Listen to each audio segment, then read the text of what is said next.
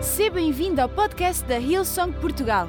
Preparamos esta mensagem para que sejas inspirado e levado à ação pelo poder transformador do Evangelho. Eu queria ler em Abacuque, nome bonito para dar um filho. Abacuque, capítulo 2. Raquel, teu filho devia se chamar Abacuque, Abacuque Canoa. Abacuque, capítulo 2, versículo 1 a 3. E o título da minha mensagem hoje é A Sala de Espera. A Sala de Espera. Abacuque, capítulo 2, versículo 1 a 3. Eu vou ler na nova versão internacional e diz o seguinte: Ficarei no meu posto de sentinela e tomarei posição sobre a muralha. Aguardarei para ver o que o Senhor me dirá e que resposta terá à minha queixa. Então o Senhor me respondeu: Escreve claramente a visão em tábuas, para que se leia facilmente. Esta é a primeira referência aos tablets. Pois a visão aguarda um tempo designado, ela fala do fim e não falhará. Ainda que demore, espera, porque ela certamente virá e não se atrasará. Até aqui a palavra de Deus, ok? Abacuque, ele é um dos doze profetas menores. Um, a Bíblia é dividida em vários um, grupos de, de, livros e um dos um, livros tem a ver com, com, o estilo literário, com o estilo de escrita, e um deles é os livros proféticos, e os livros proféticos no Velho Testamento estão divididos em dois grupos, os profetas maiores e os profetas menores. Os profetas maiores foram os livros escritos por profetas com mais de 1,80m. Estou a brincar, não tem nada a ver, tem a ver com a dimensão da escrita, da dimensão do livro, ok? Existem 12 profetas menores e um deles é Abacuque. E se nós estudarmos o livro de Abacuque, os dois primeiros capítulos, basicamente o que Abacuque faz é reclamar diante de Deus. É questionar Deus sobre uma série de coisas. E ele quase como que entra numa discussão com Deus nos dois primeiros capítulos de Abacuque, acerca dos seus caminhos. Ou seja, Abacuque teve a coragem de questionar e discordar de algumas opções de Deus. E escolhe a perguntar, Deus, mas porquê é que tu fazes assim? Porquê é que tu permites isto? Porquê é que isto está a acontecer e tu não fazes nada? No fundo, ele confronta Deus com aquilo que ele considera, e estamos a falar do profeta Abacuque, que ele considera injusto. Na perspectiva dele, parece que Deus não está a fazer nada, que Deus não está a ver aquilo que ele está a ver e que Deus está a ser permissivo com uma série de coisas que estavam a acontecer em Judá. Judá estava em sofrimento e havia coisas que Abacuque não entendia porque é que Deus não fazia nada. Eu não sei se vocês já passaram por alguma situação em que não entendem porque é que Deus não faz nada? Alguém já passou por alguma situação, talvez não tenha tido a coragem de Abacuque de questionar Deus acerca disso, mas já passaram por situações em que vocês simplesmente não entendem porque é que Deus não faz nada, porque é que Deus não age, porque é que Deus não responde, porque é que Deus não vai lá e resolve, porque é que Deus não mata aquela pessoa, porque é que Deus não resolve aquela situação. Eu não sei se já passaram por situações em que parece que Deus não está a fazer absolutamente nada daquilo que era suposto fazer. Eu não sei se alguma vez vocês já passaram por situações em que parece que Deus está insensível ao sofrimento. Ao nosso sofrimento até. Não sei se já passaram por situações em que disseram a Deus: Deus, tu não estás a ver que eu estou a sofrer? Tu não percebes que eu estou a passar um dos piores momentos da minha vida? Ou seja, nada de mais debaixo do céu. Ou seja, aquilo que nós muitas vezes falamos e questionamos a Deus, até o grande profeta Abacuque, neste caso o pequeno profeta Abacuque, que é menor, também o fez. Isso dá-me alguma esperança para a minha humanidade, não é? Porque todas as pessoas têm os seus momentos e as suas, as suas coisas, mas também me dá esperança ao ver como é que Deus lida com esta situação. E este é um excelente livro da Bíblia para se ler quando nos sentimos assim. Quando nos sentimos que estamos numa altura da nossa vida em que Deus parece que não ouve, parece que não responde, parece que é insensível, parece que não está a ver. Diz: Deus, não estás a ver o meu sofrimento, ou o sofrimento do meu filho, ou o sofrimento da minha família, ou o sofrimento do meu amigo, etc. Deus parece que não estás a ver. Leiam Abacuque, que ajuda. Ajuda, principalmente o capítulo 1, em que há uma série de argumentos de Abacuque para, com Deus questionando as opções de Deus. No capítulo 1, o profeta questiona o porquê de determinadas coisas e a única coisa que Deus lhe diz é para ele não se afastar. Deus não lhe responde nada do porquê, apenas diz para ele não se afastar. É o que diz no capítulo 1. Que as tuas dúvidas e as minhas dúvidas, que são muitas vezes legítimas, e não tem mal ter dúvidas, não tem mal nós não entendermos coisas, às vezes nós não entendemos os, os caminhos de Deus, os pensamentos de Deus. Não entendemos. Será que me podiam dar só um bocadinho mais de som, por favor? Não entendemos. Nós não entendemos os caminhos de Deus muitas vezes, as opções, e ficamos meio perdidos porque não entendemos. Não é problema nenhum ter dúvidas. Não é problema nenhum dizer a Deus: Eu não entendo. Deus, eu não percebo.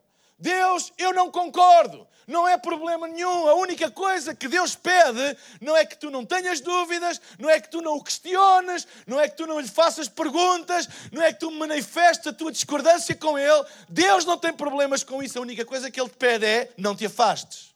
Que as tuas dúvidas não te, não te levem para longe de Deus, mas para perto de Deus aquilo que Deus quer. Ele até quer que tu lhe perguntes, ele até quer que tu o questiones, porque é sinal que tu estás a chegar a Ele, é isso que Ele quer. Em momentos de dúvida, em momentos em que não entendemos aquilo que Deus está a fazer, aquilo que Deus espera, é que a gente se chegue para perto dele e não para longe dele. Então não é mal ter dúvidas, não é um problema ter dúvidas, o único problema é se essas dúvidas nos levam para longe de Deus. E infelizmente há pessoas quando vêm as coisas à vida que eles não entendem, que eles não percebem, eles viram costas e afastam-se de Deus. E a única resposta que Deus deu a Abacuque no capítulo 1 foi: Não te afaste de mim. Não te afaste de mim. Ele não lhe respondeu a nenhuma das dúvidas, apenas lhe disse: Fica onde tens que ficar, chega-te perto de mim. No capítulo 2, este que nós acabámos de ler, parte, a resposta de Deus é diferente. No capítulo 1, Deus diz: Não te afastes de mim. No capítulo 2, Deus diz: Espera. Espera. Espera. Deus, mas porquê? E Deus, e quando é que tu fazes? E Deus, e quando é que tu intervens? E Deus, e quando é que tu nos livras? E Deus, espera. Espera. Eu não gosto de esperar. Não gosto de esperar. É uma é característica. Eu não gosto de esperar. É por isso que eu não gosto e não uso a Netflix. Gosto tem que andar, perdemos mais tempo para escolher qualquer coisa do que a ver. Não gosto, eu não gosto, não gosto de esperar. Mas esperar em Deus é uma virtude. E se não aprendermos a esperar e desistirmos, nós estamos a hipotecar e a virar costas a tudo aquilo que Deus está a preparar para nós, mas que nós ainda não sabemos. Sabem? Desistir é virar costas ao nosso futuro. Afastarmos de Deus é virar costas ao nosso futuro. E esta passagem ensina-nos três coisas que devemos fazer quando estamos a passar um momento difícil. Esperar é uma virtude. Se não aprendermos a esperar, nós desistimos. Desistir é não estar disposto a esperar mais. E Deus quer nos ensinar a esperar mais, porque nós não sabemos quando é que Ele vai responder. E às vezes podemos estar a desistir um segundo antes de Deus responder. Às vezes podemos estar a desistir no momento em que Deus se apresta a responder à nossa dúvida e ao nosso clamor. No versículo 1, e esta é a primeira uh, coisa que esta passagem nos ensina quando estamos a passar por momentos difíceis, Diz no versículo 1: Ficarei no meu posto de sentinela e tomarei posição sobre a muralha. Aguardarei para ver o que o Senhor me dirá. Primeira coisa é, ouve. Quando a Bíblia diz aguardarei para ver o que o Senhor me dirá, é colocar numa posição onde eu posso ouvir aquilo que Deus tem para dizer. Ouve. O problema é que em tempos de dor, nós parece que temos mais necessidade de falar do que ouvir. Certo? Em tempos de dor, a nossa necessidade parece ser mais de falar do que propriamente ouvir. Mas Deus está-nos a dar uma instrução em tempos difíceis. Ouve. Ouve. Quando não entendemos o porquê das coisas, muitos se afastam, muitos desistem da fé, muitos deixam que as circunstâncias moldem a sua fé. Há pessoas que deixam que as circunstâncias moldem a sua fé. E antes eles acreditavam numa coisa, mas por causa das circunstâncias e da dor e daquilo que eles não entendem, eles mudaram aquilo que acreditam. Porquê? Desistiram da sua fé, desistiram daquilo que acreditavam por causa do tempo de espera para ver aquilo que acreditam acontecerem. Quando nós não aprendemos a esperar, nós deixamos que as circunstâncias determinem o nosso sistema de crenças, determinem a nossa fé. Mas Abacuque, diz a Bíblia, posicionou-se no melhor lugar possível para ver a mão de Deus e ouvir a sua voz. Diz: Ficarei no meu posto de sentinela e tomarei posição sobre a muralha, aguardarei para ver o que o Senhor me vai dizer e que resposta terei à minha queixa. Abacuque posicionou-se. Então deixem-me dizer-me o seguinte: nós só ouvimos se nos posicionarmos. Não tomes decisões que te coloquem numa posição longe de Deus. E quanto mais longe de Deus tu estás, mais difícil é ouvir a sua voz. Às vezes nós colocamos com as nossas decisões em posições que nos afastam da presença de Deus, nos afastam da proximidade de Deus. E como nos afastam da proximidade de Deus, nós ouvimos pior. Ouvimos pior. Pessoas que dizem assim: Eu vou deixar de vir à igreja porque estou ofendido, porque Deus não, não responde, porque aquilo que eu acredito não acontece. Eu vou deixar de ler a Bíblia, porque eu leio a Bíblia e nada daquilo que está lá parece que acontece na minha vida. Eu não vou mais acreditar em Deus e nas suas promessas, ou seja, nós tomamos decisões que nos posicionam longe de Deus e quanto mais longe de Deus, menos nós ouvimos com nitidez a sua voz. E o que uh, Abacuque está a dizer é que ele posicionou-se, apesar das dúvidas, apesar das interrogações, apesar das discordâncias que ele tinha com aquilo que era aparentemente uma insensibilidade de Deus, a Bíblia diz no capítulo 2 que ele foi colocar-se numa posição para ver se ouvia melhor a voz de Deus. E quando parece que Deus não está a responder, a melhor coisa que nós temos a fazer é tomar decisões para ver se ouvimos melhor a voz de Deus e não decisões para nós nos afastarmos mais e ouvirmos pior a voz de Deus. E infelizmente é isso que muitas pessoas decidem.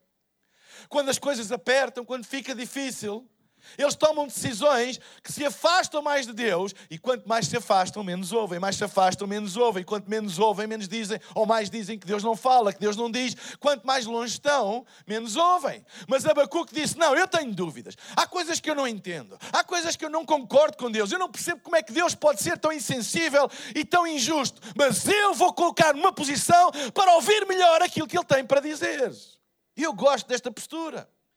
E quando nós nos colocamos em posições em que ficamos capacitados para ouvir melhor aquilo que Deus tem para dizer, adivinha o que é que acontece? Nós vamos ouvir aquilo que Deus tem para dizer. Eu ficarei no meu posto. As minhas dúvidas não me afastam de Deus, não moldam a minha fé. Ainda que eu não entenda, eu ficarei. E eu gostava de incentivar cada um de nós a dizer esta frase: ainda que eu não entenda, eu ficarei. Ainda que eu não perceba, eu vou ficar no lugar onde eu tenho que ficar, porque eu sei que Deus a seu tempo vai falar e eu quero ouvir. Se eu ficar onde devo ficar, eu vou ouvir o que eu preciso de ouvir. Deixem-me dizer, se eu ficar onde eu devo ficar, eu vou acabar por ouvir aquilo que eu preciso de ouvir. se ouvir, se tu só ouvirás o que precisas de ouvir se ficares onde deves ficar. Eu vou repetir. Tu só ouvirás o que precisas de ouvir se ficares onde tu deves ficar. Porque há posições em que não é uma questão de Deus falar ou não falar, a questão é se eu ouço ou se eu não ouço. Então eu só vou ouvir o que eu preciso de ouvir se eu ficar onde eu devo ficar. E se eu ficar onde eu devo ficar, eu ouvirei o que eu preciso de ouvir. Então, se eu estiver num sítio, num local, por exemplo, se eu quero ouvir alguma coisa, se eu quero ouvir. Uh, uh, se eu quero ouvir um, um, um, uma banda a tocar, eu tenho que colocar numa posição onde eu possa ouvir, certo? Se eu me colocar atrás da montanha, eu não vou ouvir. Se eu me colocar eventualmente atrás do palco, eu também não vou ouvir. Eu até posso estar perto, mas, por exemplo, se eu estiver na parte de trás de um palco, eu não vou ouvir da mesma maneira do que se eu estiver na parte da frente de um palco. A minha posição determina a clareza com que eu ouço as coisas. Eu posso ter a mesma banda a tocar e vai-me soar diferente de acordo com a posição onde eu estou. É por isso que há lugares melhores do que outros, há lugares mais caros do que outros, porque nos dão uma perspectiva, não só uma visibilidade, mas uma audição completamente diferente.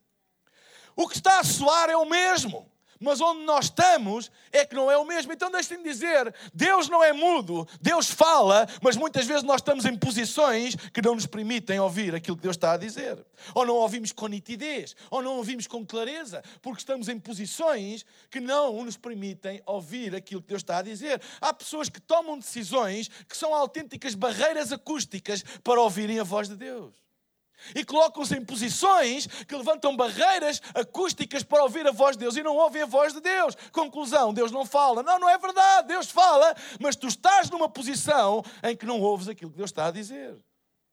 Alguém está a entender o que eu estou a dizer? Então deixa-me dizer-te: a nitidez de ouvirmos aquilo que Deus tem para dizer à nossa vida depende da nossa posição e não da voz de Deus. Aonde é que nós estamos? Qual é a nossa posição? Posição determina audição. Escrevam isto. Posição determina audição. Se tu estás numa fase e dizes, eu não estou a ouvir o que Deus tem a dizer, eu não estou a ouvir o. Se calhar é um sinal que Deus está-te a dar de que tu precisas reposicionar a tua vida. Tu precisas de chegar mais perto de Deus para ouvires com maior nitidez, porque posição determina audição e ele irá falar. Nós não, não ouvimos todos a mesma coisa, porque nós não estamos todos na mesma posição. Olha, tu ouviste a conversa daquela pessoa? Eu não. Não ouviste? Pá, ele estava a falar até bastante alto.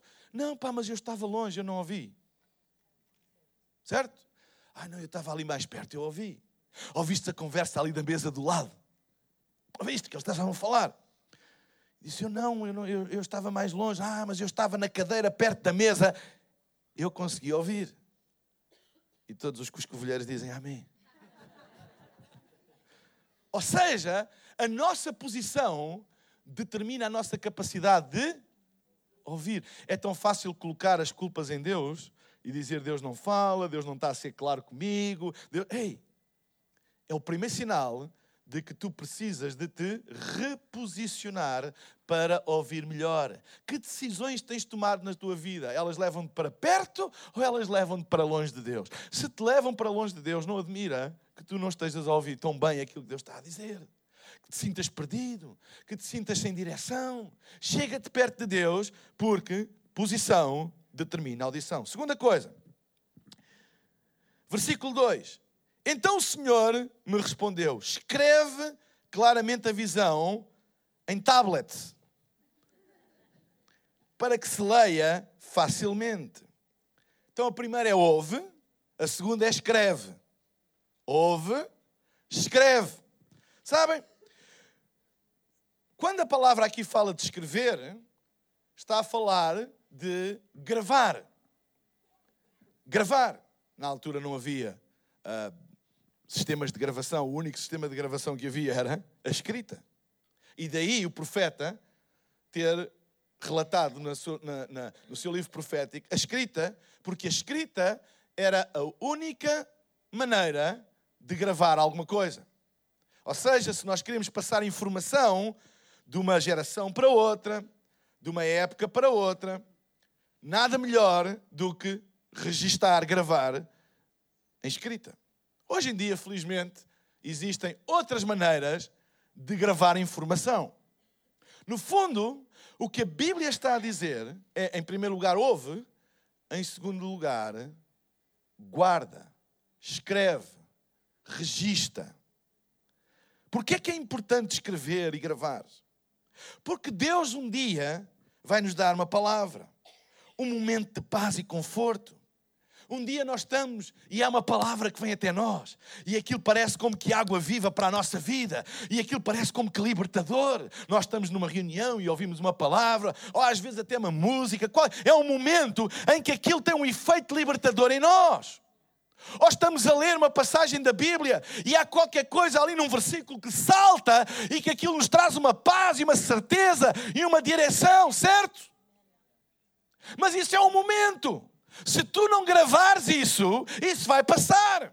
E o que acontece muitas vezes é que nós temos esses momentos, mas não os gravamos. Por que é que é importante gravar? Para que quando o momento passar e a dor voltar, e a tentação voltar, e a luta voltar, e a dificuldade voltar, e o ataque voltar, e o val voltar, e a escuridão voltar, nós temos gravado aquilo que nós recebemos. E quando nós temos gravado, nós podemos ir ouvir outra vez. Ouvir outra vez. Nós podemos ouvir. É por isso que Deus disse a Abacuque: escreve e escreve em letras bem grandes. Grava de uma maneira que facilmente, e até usa a expressão, que quem passe correndo consiga ler.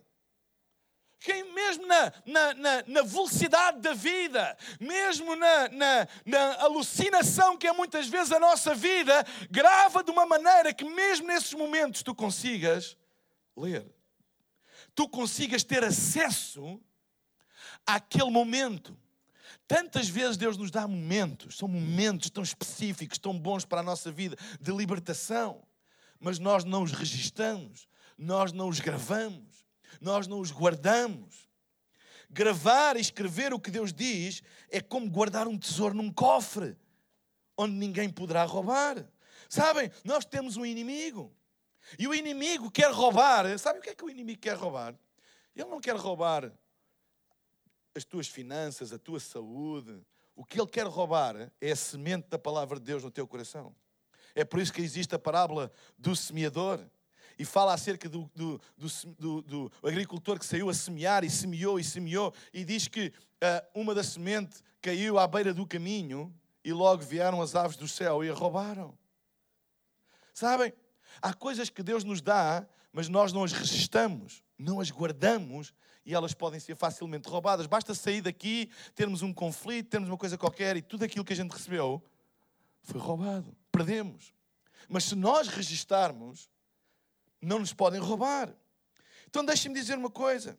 O problema não é Deus não falar, o problema é que nós não guardamos o que Deus fala. Nós não registramos o que Deus fala. Facilmente a gente se esquece, mas é importante nós registarmos aquilo que é falado. Quando nós compramos alguma coisa de valor, por exemplo, um, prédio, um andar, uma casa, quando tu compras, tu fazes uma escritura. Há um registro que, em caso de dúvida, vai provar que aquela propriedade é tua.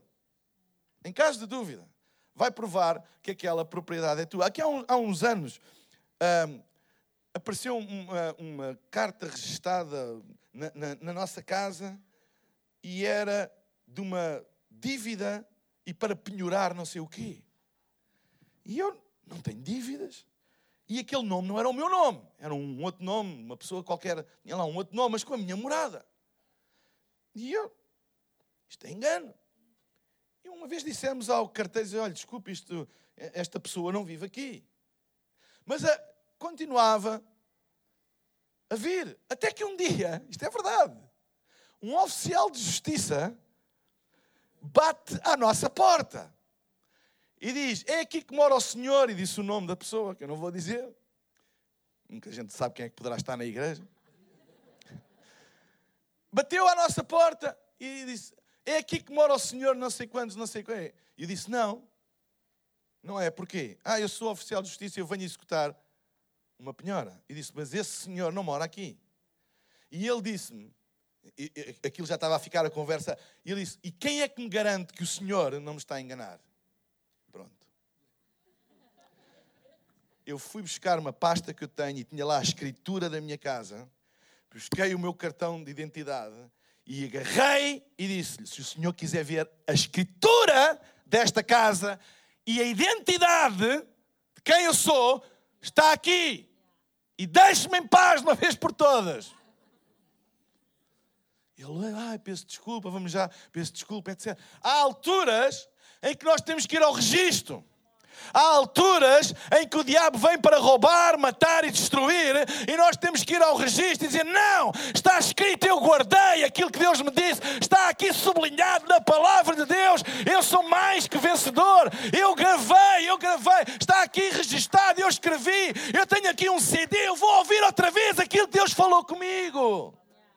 Porque há alturas na vida em que é preciso estar bem claro aquilo que Deus disse a nosso respeito. Há alturas na vida em que nós temos que ir ao registro e dizer: não, não, eu não sou isso. Não, esse não é o meu futuro. Este é o meu futuro. E às vezes nós perdemos isso porque não registamos, não está guardado.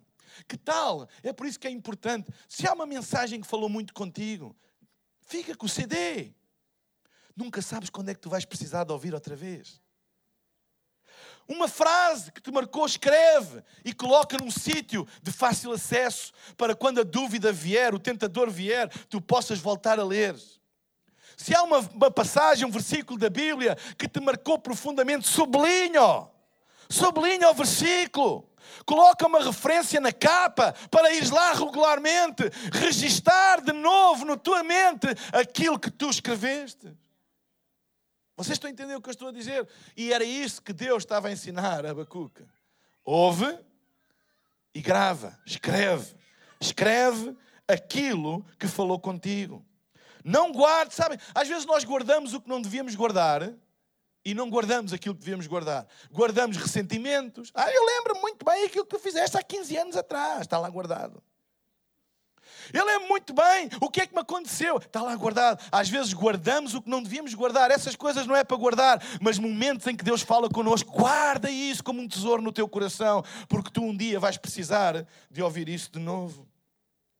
Terceira e última coisa, e vou pedir à banda para subir.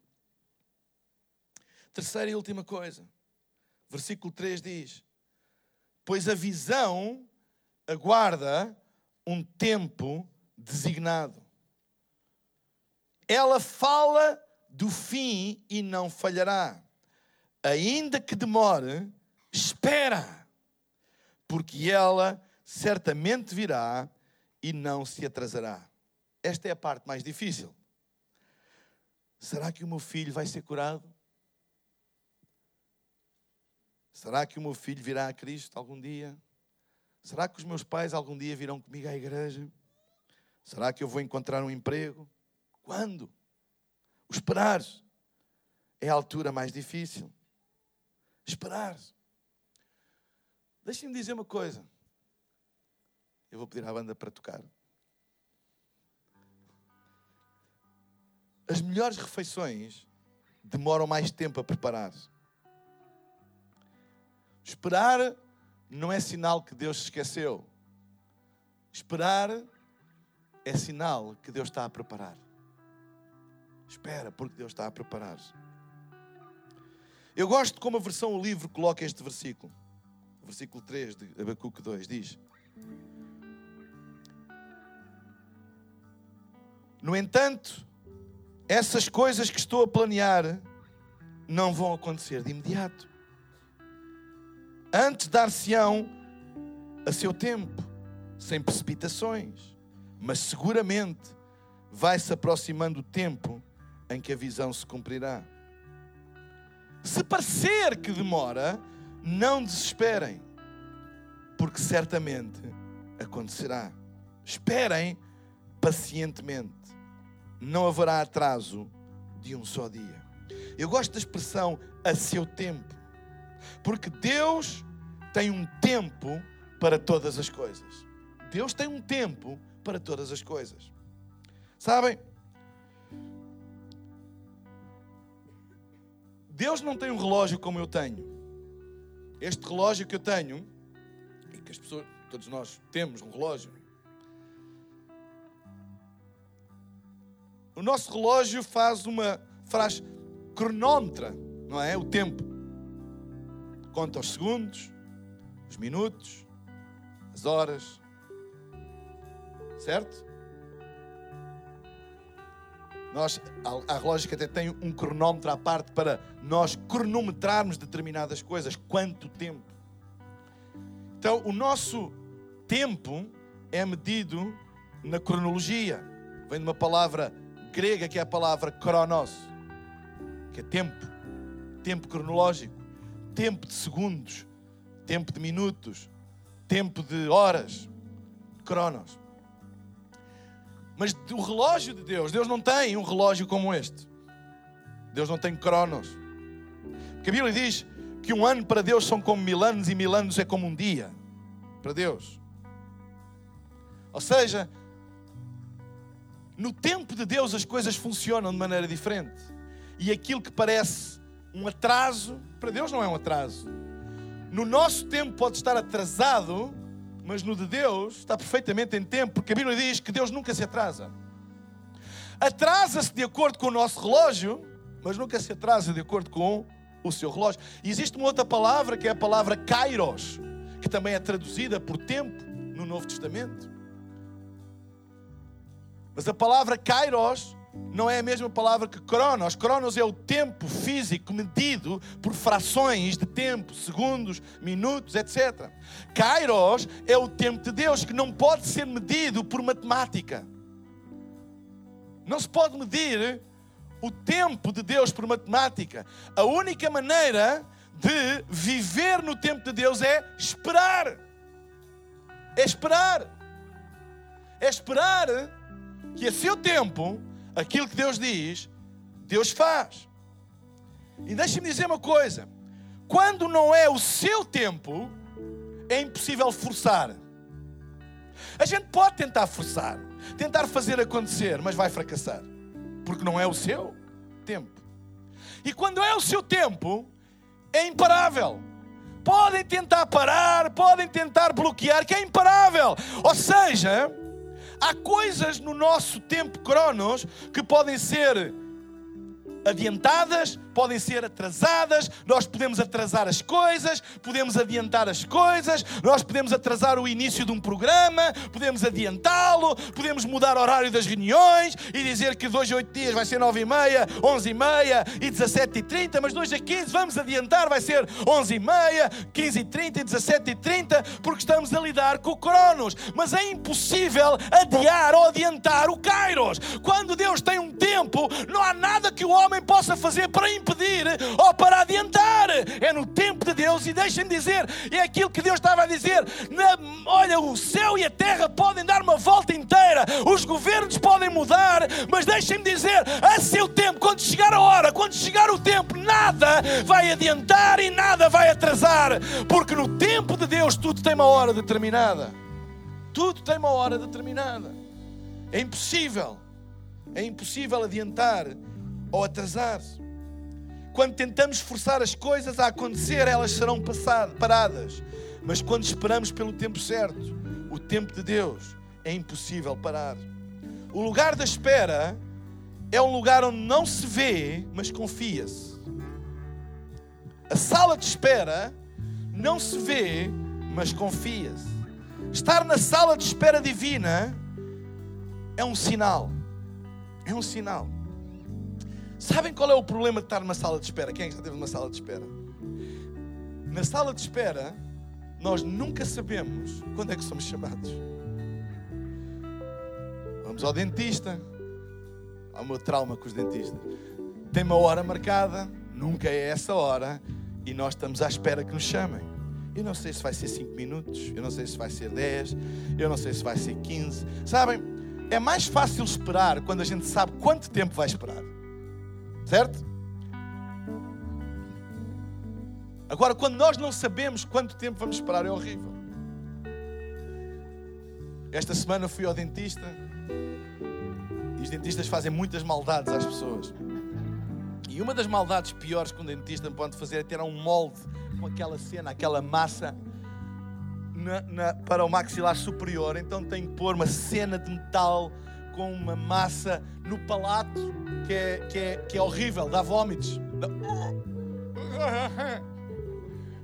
E eu dizia à, minha, à, minha, à, à doutora assim, olha, eu tenho um vômito muito fácil. Tipo, e ele disse, não tem problema, eu tenho aqui umas técnicas que vai ajudar.